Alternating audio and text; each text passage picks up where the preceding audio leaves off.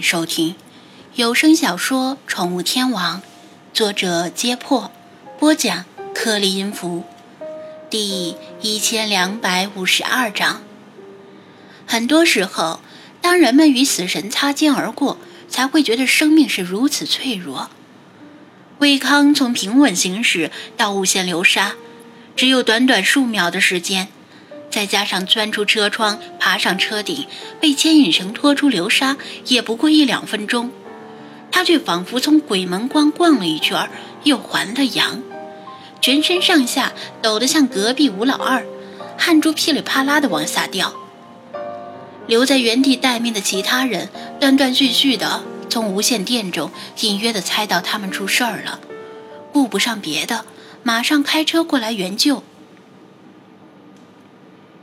纳瓦里看到车队由远及近，怕又有车陷入流沙，赶紧喊他们停下来。威康死里逃生，刚喘了两口气，推开张子安想要搀扶他的手，挣扎着反身指着自己的车：“我没事儿，快去救车！”眨眼间，那辆车已经几乎有一半已经陷入了沙子中，就像另一半。半埋在沙中的越野车，不过可能是车的体积比较大，以及车门是关闭状态，往沙子里陷的速度已经减缓。车辆半陷在沙中，有一种奇特的美感，像是静止的慢动作，一块方糖投入咖啡的瞬间。后来者已经看明白了现场的状况，虽然没有亲眼目睹那险象环生的一幕。但想想都令人不寒而栗。沙漠张开巨口，企图连人带车一起吞进肚子里。几个学生跑过去，把贝康搀扶起来。夏利姆困难地吞咽着唾沫。这一幕是多么的熟悉呀！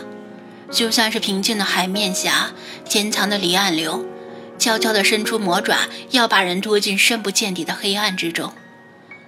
海洋与沙漠在某种程度上真的很相似。十几道雪亮的车灯汇聚在被困的车身上，车本身的价值就很高。更重要的是，车里的物资和科研设备一旦损失，会对此次行动造成不可估量的影响。想着把车从流沙里拉出来，就必须派一个人过去。把牵引绳挂在车尾的拖车钩上，但流沙的范围谁也不清楚有多大，贸然靠近很危险。现在流沙的流动减缓了，进而，然而一旦出现扰动，谁也不敢保证是否会再次下陷。无论如何，必须尽快做出决定。一旦车身大部分陷入沙中，就算拉也拉不出来了。除非弄来一辆起重机。众人一筹莫展之际，张子安的目光落在车顶的行李架上。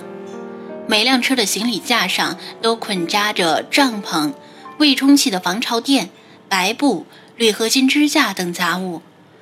这些东西放在车厢里很占地方，捆在车顶很方便，又能够避免车顶被阳光直射，可以为车内降温。他从自己的车顶抽出伸缩式的铝合金支架，言简意赅地说道：“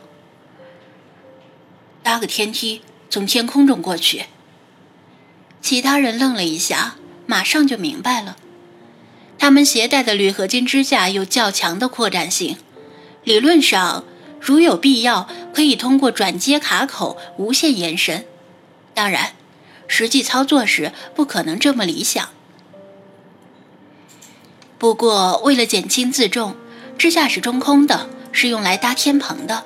能否承受一个大活人的重量，谁也拿不准。大家一起动手，把四套支架连接在一起，形成一个足够长的 H 型天梯。天梯的一端架在一辆最近的越野车顶，几个身强力壮的人扶住；另一端跨越流沙，小心翼翼地。搭在卫康那辆越野车的车顶，梯子架好了，问题是由谁过去？这件事儿挺危险的，车里的物资和设备值不值得冒险。我去吧。大家一看，自告奋勇的是萨利姆，这个十几岁大的贝都因年轻人，在大家眼中还是个半大孩子。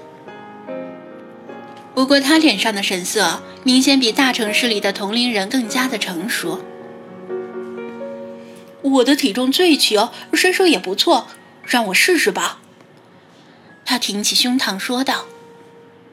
如果刨除女侦探和和和，他确实是队伍里体重最轻的男人。一路走来，萨利姆从纳巴里的言传身教中学到了很多东西。最重要的是，他知道了自己的无知。以前他认为自己作为一个贝都因人很了解沙漠，现在他才明白，以前的自己是有多么的狂妄无知。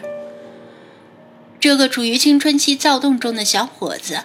正在严酷的磨砺下迅速成长。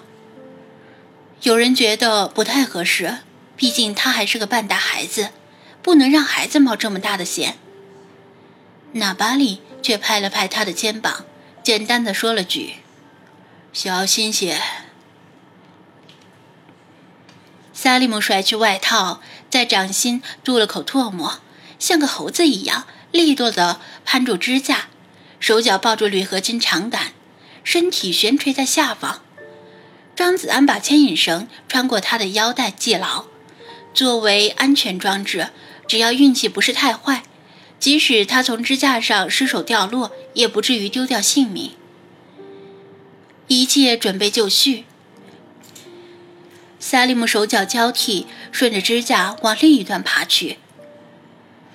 由于卫康的越野车已经有一半陷入了流沙中，高度较低。而这边的越野车较高，萨利姆爬行的时候并不是太费力，他的动作幅度很小，爬行速度也很慢。支架杆子的横截面是圆形的，架在车顶之间本来就不太稳，尽管有几个大汉压住一端，但如果爬快了，可能会引起横向滑动或者上下震动，那就比较危险了。大家提心吊胆地盯着他的动作，大气都不敢喘，担心他会不会失手掉进流沙里。呵呵，更是别过头，不敢看。当他爬到横杆中央的位置时，空心铝合金长杆受到他体重的牵拉，明显被压出了弧度，摆动也愈发明显。但金属的韧性尚在，并没有立刻散架。萨利姆稍微加快了动作，尽量快速地穿过摆动剧烈的中央位置。当他终于抵达天梯的另一端，翻身扒住车顶的行李架上车顶时，大家这才松了一口气。车头先陷入的流沙，整个车的姿势是头上尾下，车屁股翘着。萨利姆趴在车顶的尾部，一手抓住行李架固定身体。另一手解开腰带上的牵引绳，甩了几次，终于把绳套扣住了拖车钩。随着他一系列的动作，周围的流沙似乎又有液化的趋势，像流水般缓缓流动。这时，他必须先回去，其他人才能拖车，因为谁也不确定能否成功的把车拖出来。